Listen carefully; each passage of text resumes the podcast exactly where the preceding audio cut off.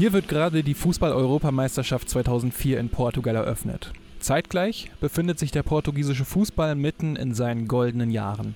Wenige Wochen vor der Eröffnung hatte der FC Porto unter seinem portugiesischen Trainer José Mourinho völlig überraschend die Champions League gewonnen. Ein Jahr davor hatte der FC Porto schon den UEFA-Pokal gewonnen. Und bei der Heim-EM, da gehört Portugal zu den ganz heißen Favoriten.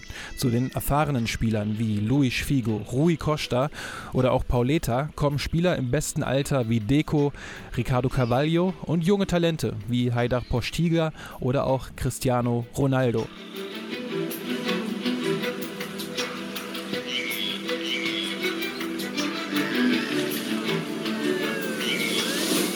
Doch nicht mal 50 Tage vor der Eröffnung der Europameisterschaft rückt die portugiesische Polizei aus und es klicken die Handschellen. Sie nimmt 16 Personen fest, darunter auch hochrangige Offizielle aus dem portugiesischen Fußball. Es geht um Korruption, verschobene Spiele und bestochene Schiedsrichter. Es ist der Anfang des Skandals Apito Durado zu Deutsch der goldenen Pfeife-Affäre. Zugegeben, der englische Ausdruck Golden Whistle Affair klingt da irgendwie ein bisschen griffiger. Aber es geht ja darum, dass sich einige Schiedsrichter durch den Skandal eine goldene Pfeife verdient haben sollen. Der Apito Durado ist bis heute der größte Fußballskandal in Portugal. Und um den genauer unter die Lupe zu nehmen, habe ich mir Unterstützung geholt. Und zwar von. Also ganz einfach und easy. Duarte Montero, äh, Sportjournalist bei Zero Zero. Das mache ich seit über 13 Jahren mittlerweile. Duarte Monteiro, einem Experten für den portugiesischen Fußball. Er hat damals den Skandal und seitdem auch die Auswirkungen verfolgt und sagt, ich würde es so beschreiben, es hat den portugiesischen Fußball gelähmt. Und das bis heute. Also, lasst uns eintauchen. Das hier ist die Geschichte des portugiesischen Fußballskandals, dem Apito Durado. Yeah Fußball, der Podcast mit Daniel Kultau.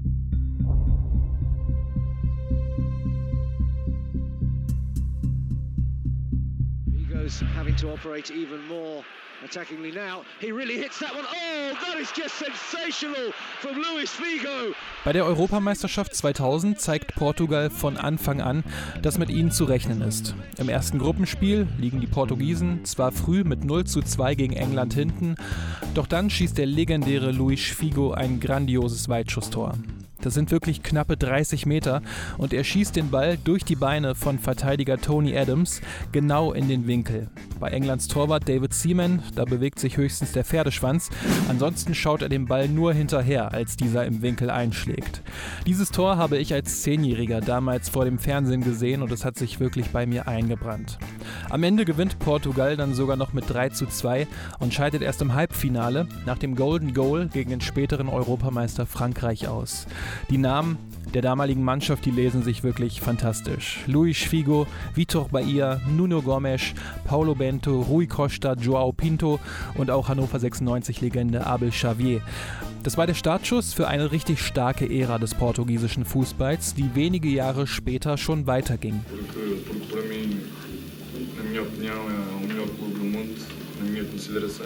Denn 2003 macht sich ein junger Fußballer von Sporting Lissabon aus auf den Weg, um die Fußballwelt zu erobern. Manchester United stellt seinen Neuzugang Cristiano Ronaldo vor. Damals gerade mal 18 Jahre alt. Übrigens, zeitgleich stellt Manchester United auch noch den Brasilianer Kleberson vor, falls den noch jemand kennt. Aber zurück zu Cristiano Ronaldo. 2003 ist eben das Jahr, in dem Cristiano Ronaldo seine große Weltkarriere beginnt.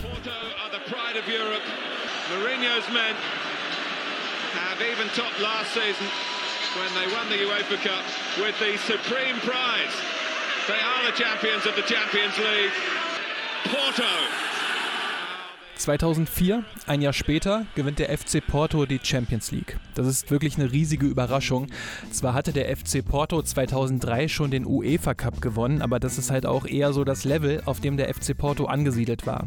Dieser Champions League-Erfolg war dann auch der große Durchbruch von Trainer José Mourinho, der durch diesen Sieg der Superstar unter den Fußballtrainern wurde. Uh, I was uh, two and a half years and it was it was it was fantastic, absolutely fantastic. We won everything. Aber nach zweieinhalb Jahren als Trainer beim FC Porto ist für José Mourinho beim FC Porto dann Schluss. Er sagt, dass er sich dazu entschlossen hat, weiterzuziehen.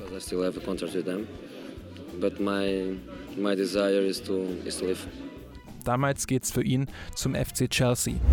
Und 2004 ist eben auch das Jahr, in dem Portugal die Europameisterschaft ausrichtet und sich schon im ganz engen Favoritenkreis auf den Titel bewegt. Aber jeder kennt die Geschichte. It's over. It is over. Greece are the champions of Europe.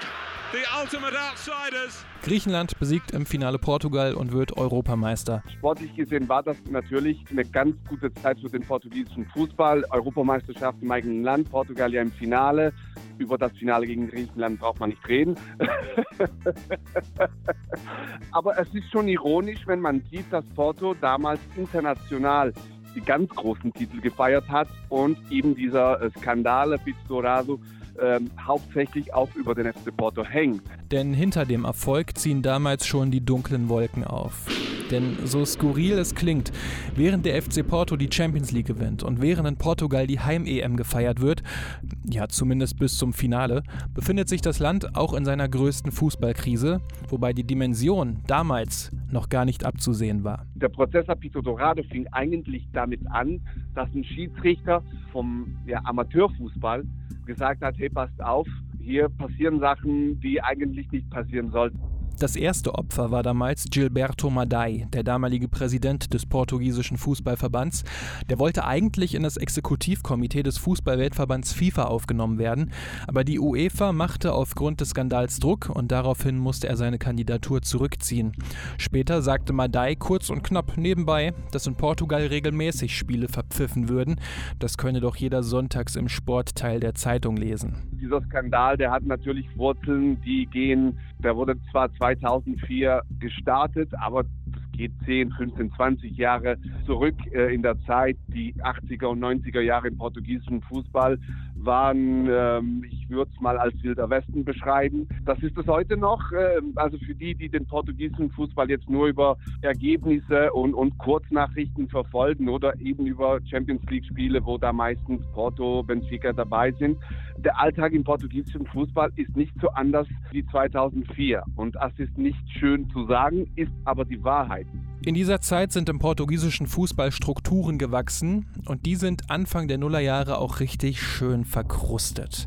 Die damalige Staatsanwältin Maria José Morgado hatte 2003 ein Buch veröffentlicht, damals noch als stellvertretende Polizeichefin, mit dem Titel ein Feind ohne Gesicht, Betrug und Korruption in Portugal.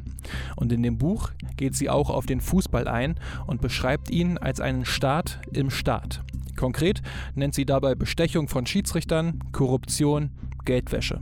Und die Profiteure wären Baulöwen, Kommunalpolitiker und Vereinsbosse. Diese Vermutungen und dass da im portugiesischen Fußball nicht alles sauber war, hatten wir schon eigentlich alle. Es war aber schon überraschend, dass dann plötzlich das auch von der Polizei gestartet wurde.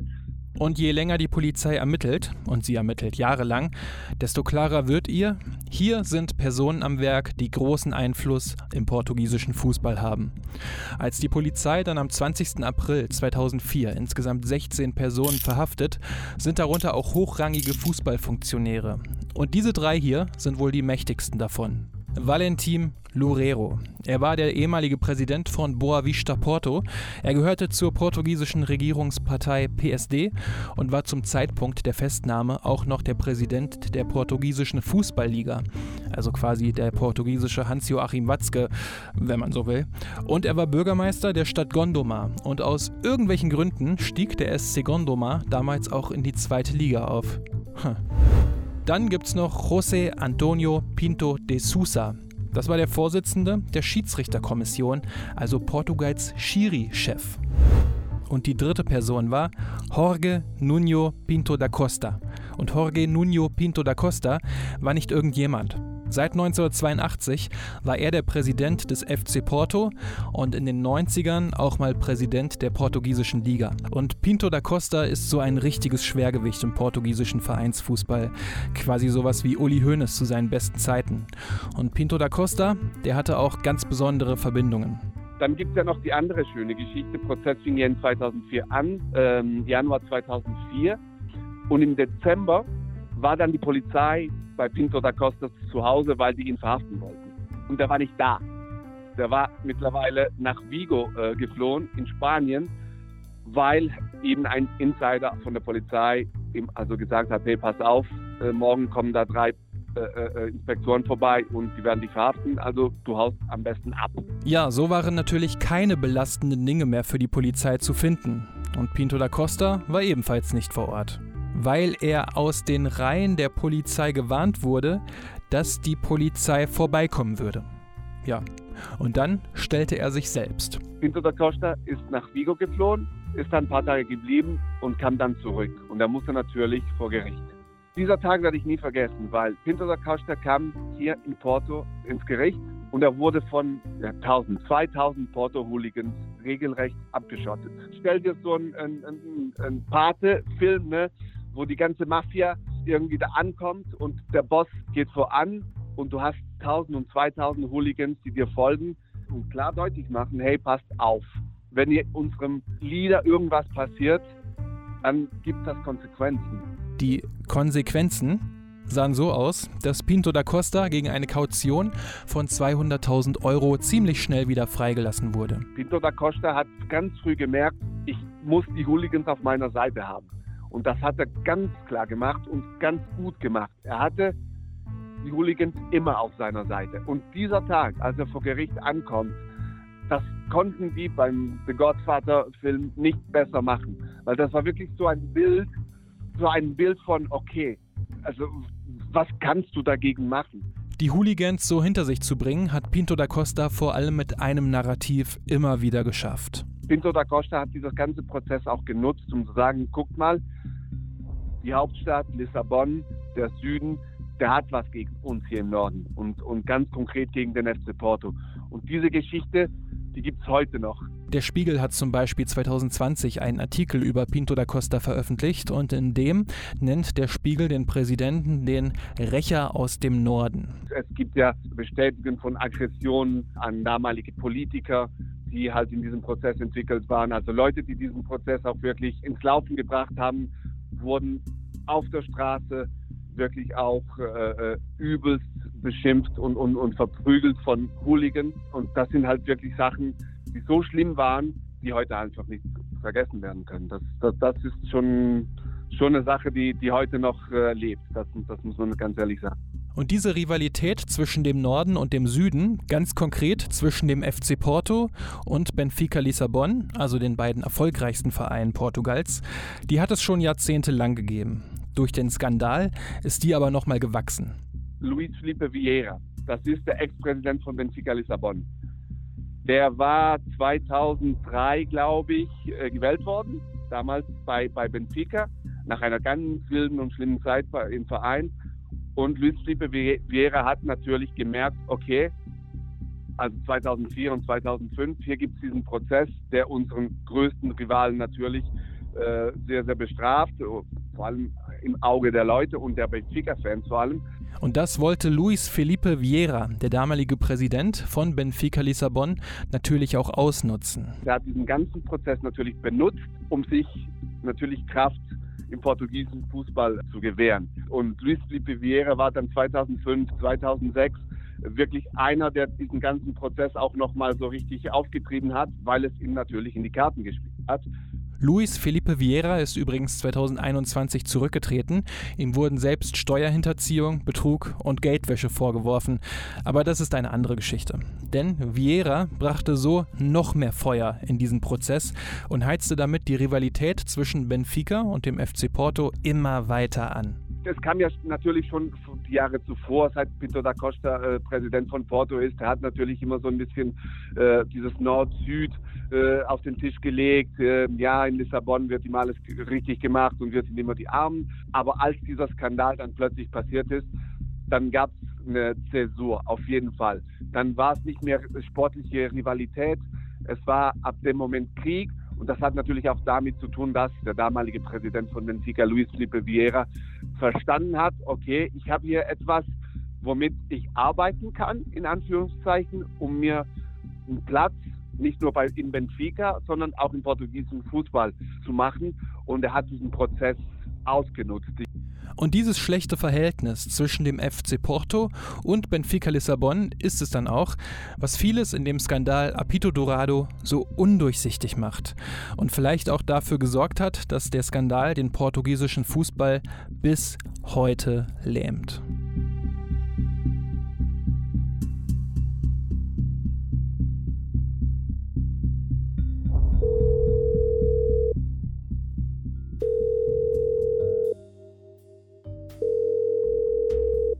Wie liefen die Schiedsrichterbestechungen und Spielmanipulationen damals eigentlich ab? Während der Untersuchung hörten die Ermittlerinnen und Ermittler die Telefonate von Pinto da Costa und Co. ab. Inzwischen gibt es diese abgehörten Telefonate auch auf YouTube.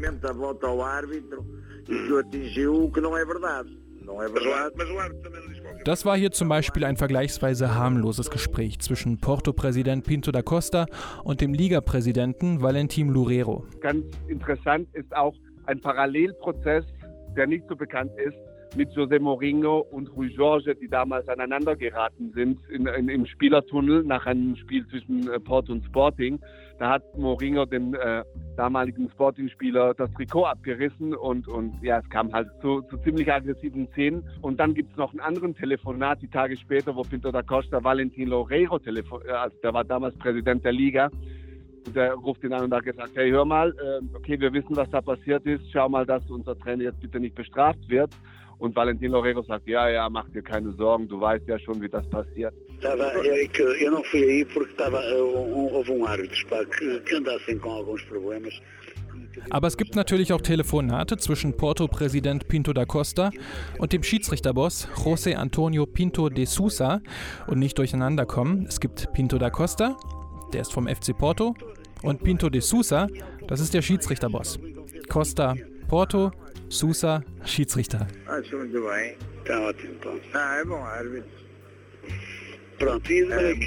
Und hier unterhalten sie sich ganz offen darüber, welche Schiedsrichter die Spiele des FC Porto pfeifen sollten. Und sie unterhalten sich auch über Lebensmittel. Hm? Über Früchte, Süßigkeiten und Frühstück?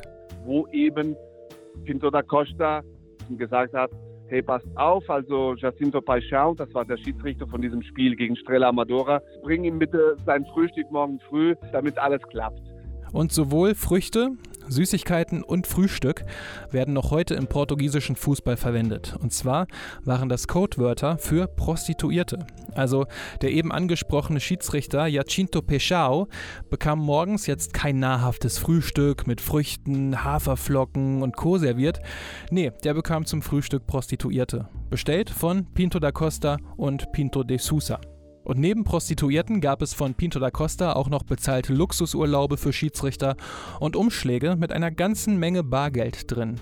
Das Problem an diesen Telefonaten war nur, juristisch gesehen waren die Strafen sehr, sehr mild, weil eben diese Telefonate, wo klar zu hören waren, dass es Korruption gab, dass Schiedsrichter bestochen wurden, dass da ja, sehr dubiose Sachen passiert sind, das war ganz klar abzuhören in diesen Telefonaten, aber die waren dann vor Gericht nicht gültig.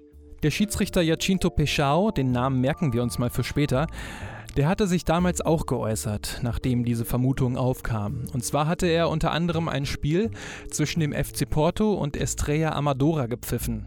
Der FC Porto hatte das Spiel mit 2 zu 0 gewonnen. Das 2 zu 0 ist dabei aber kein reguläres Tor gewesen, es war ein Abseitstor. Peixao sagte rund um die Prostituierten gegenüber dem portugiesischen Sender TVI, als wir im Hotel ankamen, waren die Damen da. Drei Frauen, von denen ich nicht weiß, wer sie dorthin gebracht hat. Von da an weiß ich auch nichts mehr. Ich weiß überhaupt nicht mehr, was passiert ist. Aber ich hatte keinen Sex. Drei Frauen, weil Jacinto Peixao ja auch noch zwei Assistenten hatte. Naja, nach dem Spiel hatte ihn auf jeden Fall ein gewisser Renaldo Teles am Stadion abgeholt. Reinaldo Teles, äh, vor zwei Jahren, glaube ich, verstorben. Der war damals ein ganz großer Fisch, äh, also in der Struktur FC Porto. Und er hatte in, in der Stadt Porto zwei, drei Bordells, die unter ihm gelaufen sind. Und da sind viele Meetings passiert, Jacinto Peixao sagte über das Spiel weiter: Ich bin in eine Falle getappt, ohne etwas zu wissen.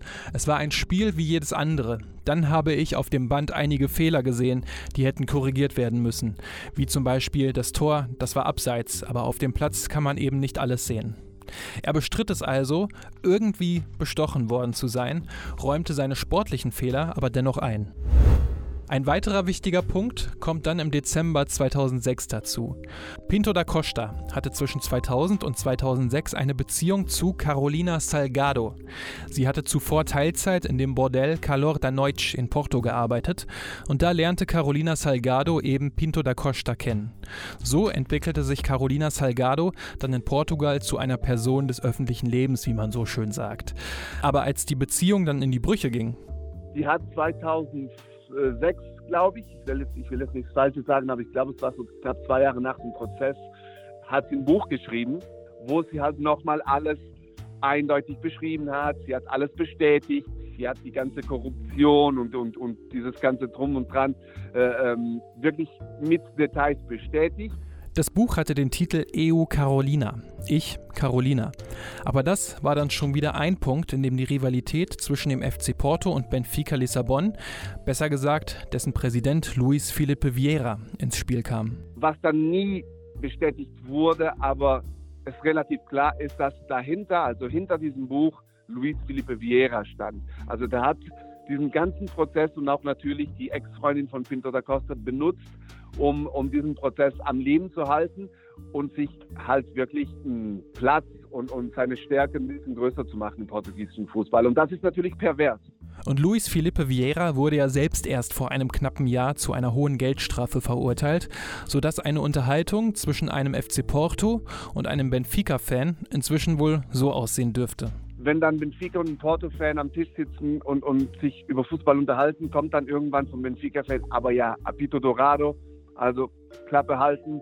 Und dann kontert sofort der Porto-Fan, ja, ja, ja, aber dein Präsident, Luis Felipe Vieira, der wurde auch verhaftet. Der Prozess ging nämlich weiter und da fielen dann im Juni 2007 auch die ersten Urteile. Valentim Loureiro, das war der Präsident der portugiesischen Liga und ehemaliger Präsident von Boavista Porto, wurde wegen Machtmissbrauchs zu einer Bewährungsstrafe von drei Jahren und zwei Monaten verurteilt. Er ist auch von seinem Amt als Bürgermeister der Stadt Gondomar zurückgetreten. Pinto de Sousa, der Schiedsrichterchef, hat wegen Machtmissbrauchs ebenfalls eine Bewährungsstrafe von drei Jahren aufgebrummt bekommen. Und dann gab es noch einige Urteile gegen niederklassige Offizielle, Vereine und Geldstrafen für drei Schiedsrichter. Im April 2009 wurde Porto-Präsident Pinto da Costa dagegen von allen Vorwürfen freigesprochen. Und das ist ein heftiges Urteil. Obwohl, Pinto da Costa wurde ja schließlich auch aus den Reihen der Polizei gewarnt, dass es bei ihm eine Hausdurchsuchung geben wird. Von daher ist es vielleicht doch kein so überraschendes Urteil.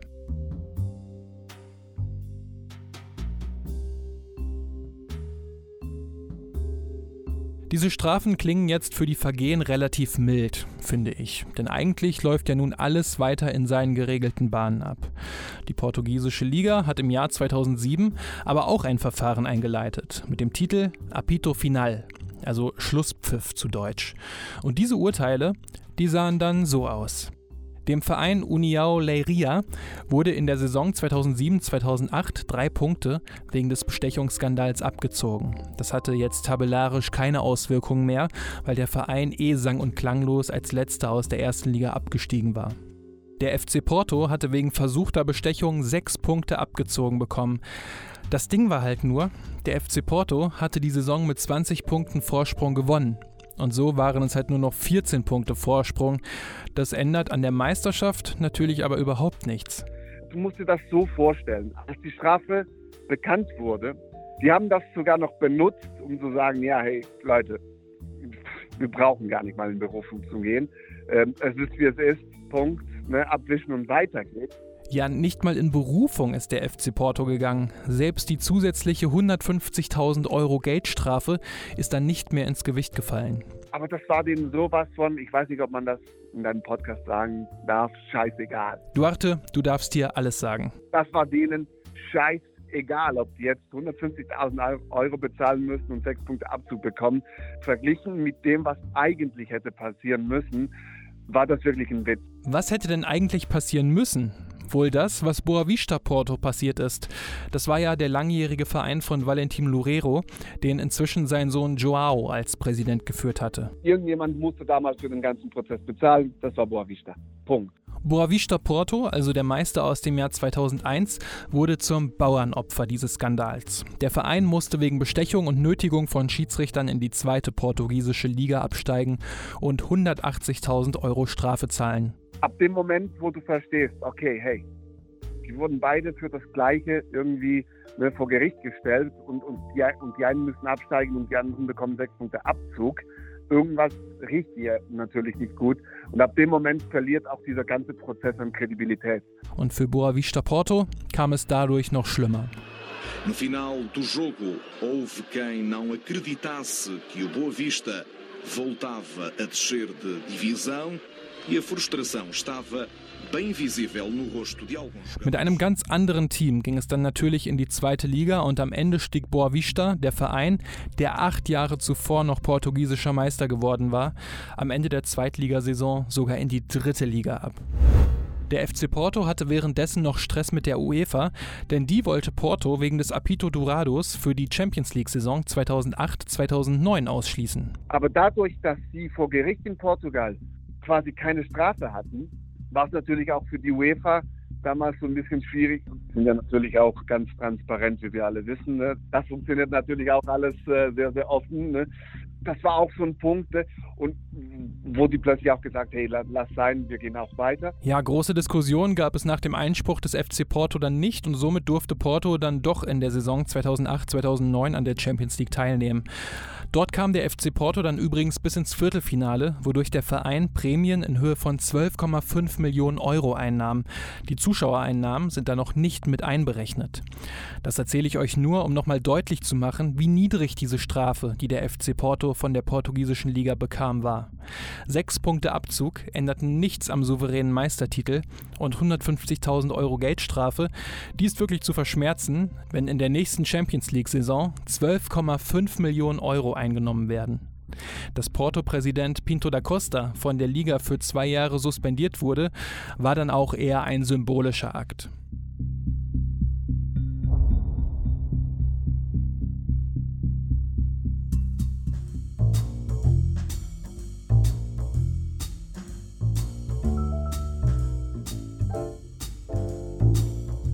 In den nächsten Jahren geht dann alles seinen gewohnten Gang. Der FC Porto gewinnt 2011 die portugiesische Meisterschaft und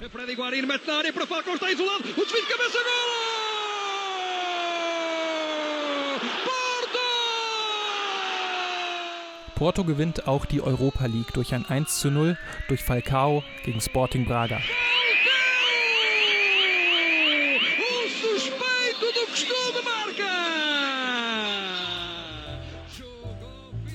Vier Tage vor diesem Finale setzte sich allerdings jemand vor seinen PC und lädt damals ein Video auf der Plattform YouTube hoch.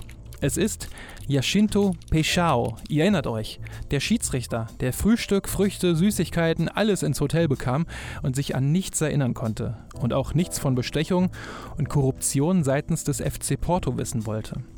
In diesem Video sitzt Yashinto Peixao vor einer weißen Wand. Er trägt ein graues Hemd, hat etwas längere Haare, es ist alles schlecht ausgeleuchtet und. Meu nome é Jacinto Paixão, conhecido ex árbitro. O que eu vou dizer a seguir destina-se a ficar gravado para a posterioridade caso me aconteça alguma coisa. Dann legt er ein Geständnis ab und beginnt mit den Worten, was ich als nächstes sagen werde, soll für die Nachwelt festgehalten werden, falls mir oder meiner Familie etwas passiert. O Porto Estrela da Amadora, na época 2003-2004, é verdade que o Porto nos ofereceu raparigas. Jahrelang hätte ihn der FC Porto bestochen, wie üblich mit Geld und Frauen. Aber der FC Porto hätte ihm und seinen Assistenten im Jahr 1998 auch eine Luxusreise nach Marokko spendiert. Dann nennt Peshao noch drei Spiele, die er beeinflussen sollte. In der Saison 2002-2003 war es das Spiel zwischen dem FC Porto und Academica, eine Saison später das Spiel zwischen dem FC Porto und Estrella Amadora und das Spiel zwischen Benfica Lissabon und Moreirense. Alle Spiele gingen damals so aus, dass der FC Porto davon profitierte. Dieses Video wäre in jeder Situation, in jedem Land ein Video, der natürlich hohe Wellen hätte schlagen müssen. Weil wenn da ein Schiedsrichter, der 20 Jahre lang einer der Top-Schiedsrichter in Portugal war, so ein Geständnis macht, dann muss irgendwas passieren. Aber ihr könnt es euch wahrscheinlich denken, ist etwas passiert? Nein, weil sofort nach diesem äh, Geständnisvideo die These produziert wurde, okay, da steckt jetzt Benfica dahinter. Dieser Schiedsrichter wird jetzt von Benfica manipuliert und natürlich war das dann die Geschichte, die der FC Porto und die Medien, die dann natürlich ein bisschen näher an Porto äh, äh sind, produziert haben.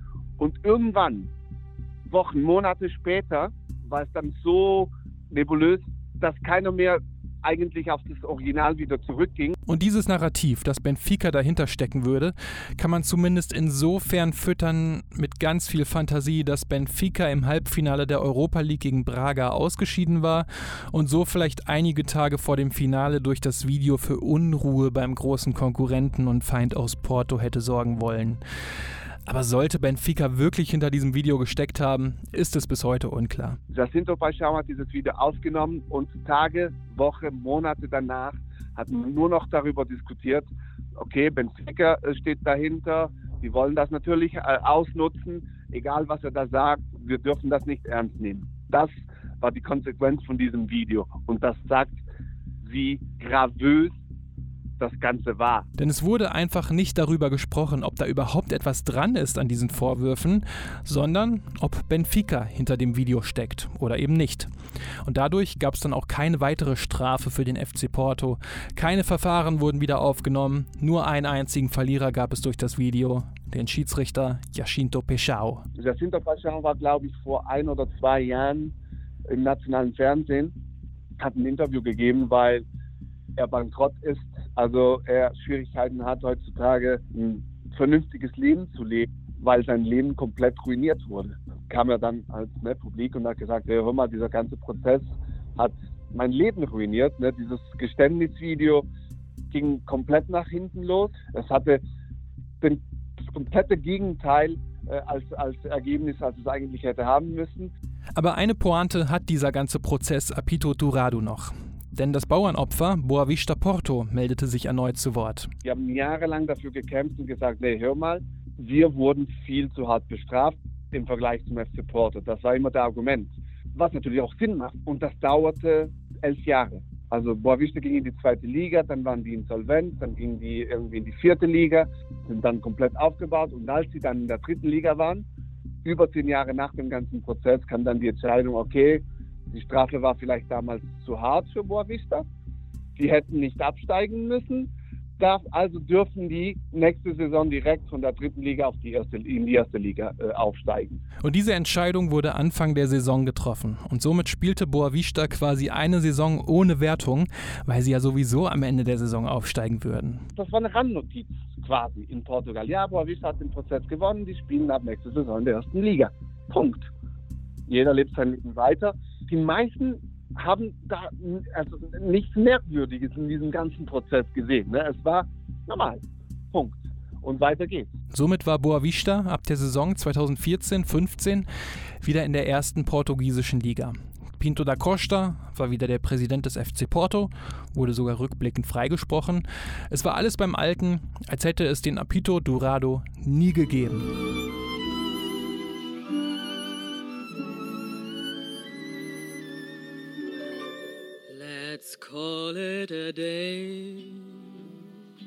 Und das wurde von allen mit einer derartigen Natürlichkeit aufgenommen, dass wir dieses ganze Prozess, dass wir dieses ganze Apito Dorado-Prozess nochmal so an, an, an, an den Tag gebracht haben und gesagt haben, Leute, was ist da vor zehn Jahren passiert? Let's call it a day. Pinto da Costa ist immer noch da. Pinto de Souza, der damalige äh, Schiedsrichterpräsident, wurde nie verhaftet. Er ist jetzt mittlerweile, keine Ahnung, äh, 90 Jahre oder vielleicht schon verstorben, kann ich, weiß ich gar nicht mehr. Aber der war noch ein bisschen vor, vor ein paar Jahren aktiv. Reinaldo Telles, der, der Chef der, der Stadt Porto damals, der durfte sein Leben lang, bis er verstorben ist, äh, normal leben. Jacinto Paixão, eben der Mann, der halt das Geständnis wieder gemacht hat, der wurde komplett entfernt lebt heute wirklich mit, mit Mindestlohn. Let's call it a day. Also, was ist dabei rausgekommen?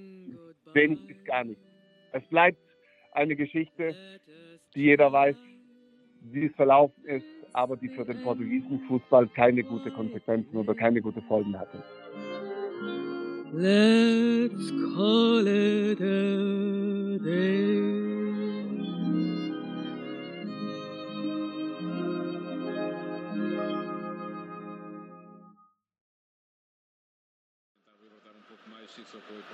Atenção, Éder ali muito forte da luta, ainda a segurar Éder, a fazer o rebote. Gol! Gol! Éder! Éder! Éder! Éderzito! Gigante! É gigante! Aber eine Möglichkeit gab es dann ja doch noch, den portugiesischen Fußball wieder in die Spur zu bringen. Und mit dieser Möglichkeit hatten inzwischen wohl nur noch die wenigsten gerechnet. Saiu do banco! Está a decidir Portugal! Está na frente! 2016 wird Portugal nach einem Tor von Eder völlig überraschend Europameister. Mit einem Fußball, der, hm, naja, da muss man ganz ehrlich sagen, da hätte es 2004 viel besser gepasst. Jetzt kam schon so ein bisschen äh, aus dem Nix. Und was ist dabei rausgekommen für den portugiesischen Fußball? Also für die Liga. Ist die größer geworden? Äh, haben die Leute in Europa und in der Welt unseren Fußball jetzt äh, äh anders wahrgenommen? Ich würde sagen, nein. Wir konnten kein Kapital daraus schlagen, weil es nicht in unserem DNA ist, weil wir uns einfach nicht darauf fokussieren können, unseren Fußball besser zu machen, weil wir halt immer wieder uh, drumherum über was anderes quatschen. Ähm, und ja, also dieser EM-Titel, der hätte natürlich auch anders kapitalisiert sein äh, äh, werden müssen, wurde es nicht. Denn überlegt jetzt vielleicht mal selbst, die portugiesische Liga, an welche Vereine denkt ihr da? Also außer dem FC Porto, Benfica, Sporting und vielleicht Braga.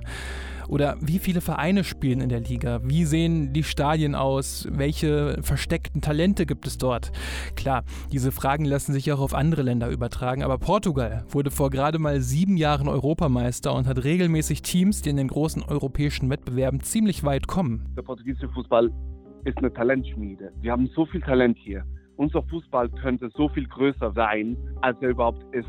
Und dieser Prozess damals, 2004, hat den portugiesischen Fußball für die Ewigkeit, würde ich fast sagen, gelähmt. Das heißt, es hat das Fokus auf das Wichtige äh, entfernt. Also Fußball wurde ab diesem Prozess, und das muss man ganz ehrlich sagen, zweitrangig. Das wurde gerade durch die vergangene Champions League-Saison nochmal deutlich. Benfica Lissabon kam bis ins Viertelfinale, der FC Porto bis ins Achtelfinale und Sporting Lissabon in der Europa League bis ins Viertelfinale. Was wir dieses Jahr gesehen haben in der Champions League mit Benfica, fantastische Saison, fantastische Kampagne.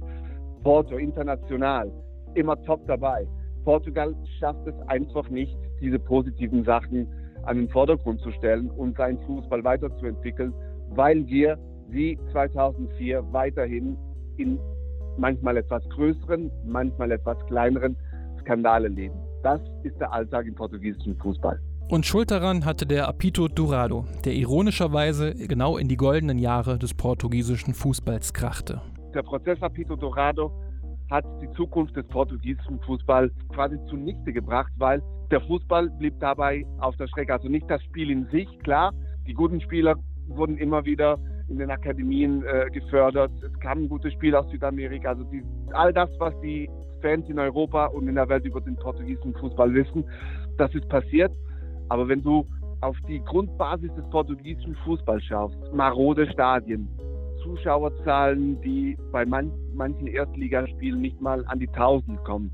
Es ist, es ist ein trauriges Bild, was manchmal im portugiesischen Fußball passiert. Klar, du schaust dir Benfica an, da sind 60.000 Leute im Stadion, klar. Und Porto und Sporting, cool. Aber es gibt dann weitere 14, 13 Vereine in, der ersten Liga. Es fühlt sich manchmal gar nicht nach Profifußball an. Und das hat da bin ich mir hundertprozentig sicher, damit zu tun, dass wir Anfang des, also der 2000er und eben mit dem Prozess Apito Dorado komplett zum ersten die, äh, die Okkasion nicht genutzt haben, um wirklich Leute, die dem Fußball Schaden äh, einbringen, äh, äh irgendwie ja, zu verhaften. Das hat man verpasst, die sind geblieben.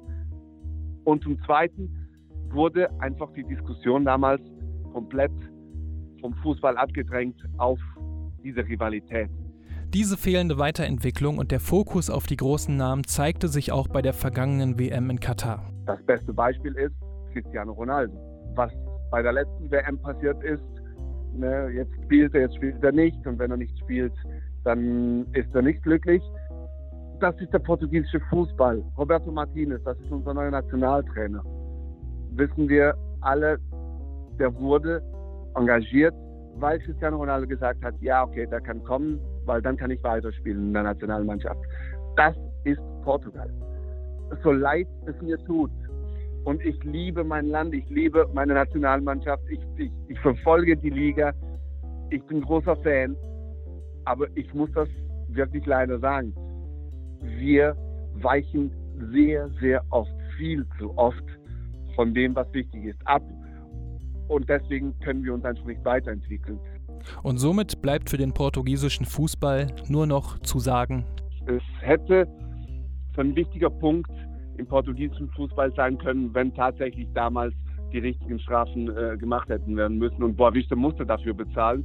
Unter dem Radar ist auch ein anderer Verein gefallen, União Leiria und sein damaliger Präsident João Bartolomeo. Die wurden auch in diesem Prozess Apito Dorado festgenommen. União Leiria musste auch absteigen.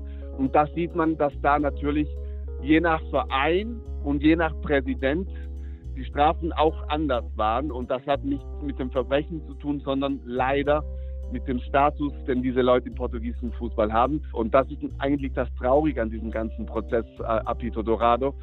Der hätte so wichtig sein können und heute bleibt er nur, ich, ich würde nicht sagen eine Randnotiz, aber schon so ein Prozess, wo man sagt, war es jetzt wirklich so groß, wie es eigentlich hätte sein sollen, weil es hat sich nicht so viel verändert im portugiesischen Fußball, um ehrlich zu sein.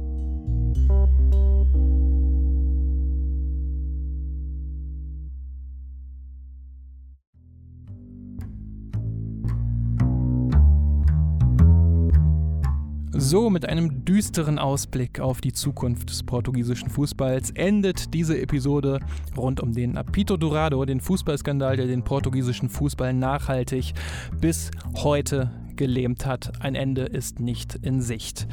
Und ja, für diese Episode muss ich mich wirklich so sehr bei Duarte Montero bedanken. Ich fand wirklich, dass er so viele tolle Einblicke und Details in das Thema gegeben hat. Da waren wirklich Sachen dabei, auf die ich ja trotz Vorbereitung auch nicht vorbereitet war. Also vielen lieben Dank nochmal, lieber Duarte, dass du dir da so viel Zeit genommen hast. Das hat wirklich super viel Spaß gemacht, war mega interessant. Ja, einfach nur cool. Vielen Dank dir dafür.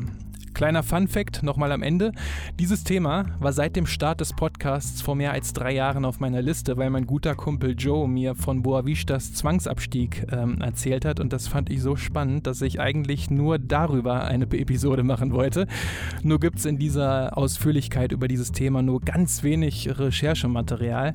Und naja, in der Zwischenzeit wurden die Übersetzer besser und Google Lens war mir da auch aus dem Portugiesischen eine ja wirklich riesige Hilfe. Naja, und nun konnte ich natürlich auch mit Duarte Monteros Hilfe dem Ganzen dann hoffentlich doch noch etwas mehr Futter geben. Ja, wie denkt ihr über den Skandal? Ist das etwas, was dem portugiesischen Fußball auf Jahre geschadet hat? Schreibt es gerne mal in die Kommis auf YouTube, Insta oder Twitter. Die ganzen Daten findet ihr in den Shownotes oder auch direkt auf yeahfußball.de. Da findet ihr auch die Daten zur Patreon- bzw. PayPal-Kampagne, falls ihr den Ja Fußball-Podcast da unterstützen wollt. Da würde ich mich sehr darüber freuen. Das hat im vergangenen Monat beispielsweise der Florian gemacht. Total cool von dir, Florian, falls du das jetzt hörst. Hab mich wirklich mega gefreut, auch über deine liebe kleine Nachricht. Das war total cool. Also vielen lieben Dank dir und allen weiteren, die den Ja Fußball-Podcast unterstützen. Das macht ihr ansonsten natürlich auch, wenn ihr Ja Fußball auf euren Podcatchern abonniert und gut bewertet. Das ist wichtig für den Algorithmus. Quasi ein Algorithmus, bei dem man mit muss. So, höchste Zeit zu gehen. Danke, dass ihr zugehört habt. Macht's gut und bis zur nächsten Episode.